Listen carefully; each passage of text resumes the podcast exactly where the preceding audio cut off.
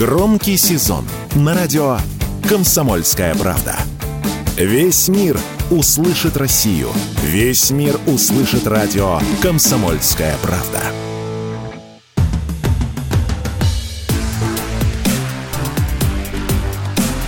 Честное риэлторское.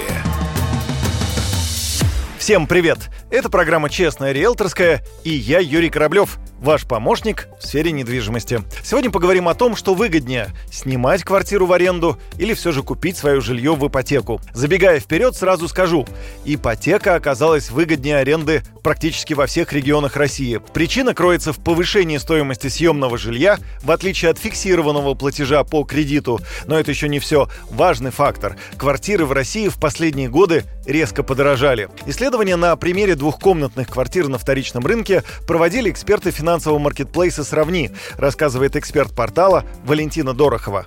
Использовали данные Центрального банка, Росстата и ЦИАН за июнь 2023 года. Также смотрели, как росла стоимость квартир и аренды за последние пять лет в каждом из регионов. Считали, что аренда выгоднее, если удавалось и платить за аренду, и накопить на квартиру. А для накоплений вносили деньги на вклад. Оказалось, что аренда выгоднее только в четырех российских регионах – в Оренбургской области, Республике Коми, Башкортостане и Сахалинской области. А в остальных регионах ипотека выгоднее аренды. Все потому, что последние пять лет в России слишком стремительно росла стоимость квартир.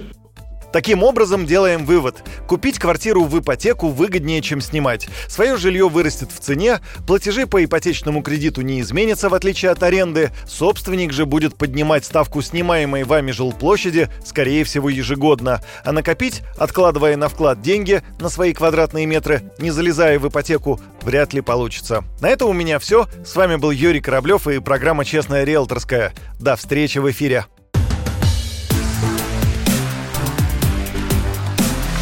Честное риэлторское.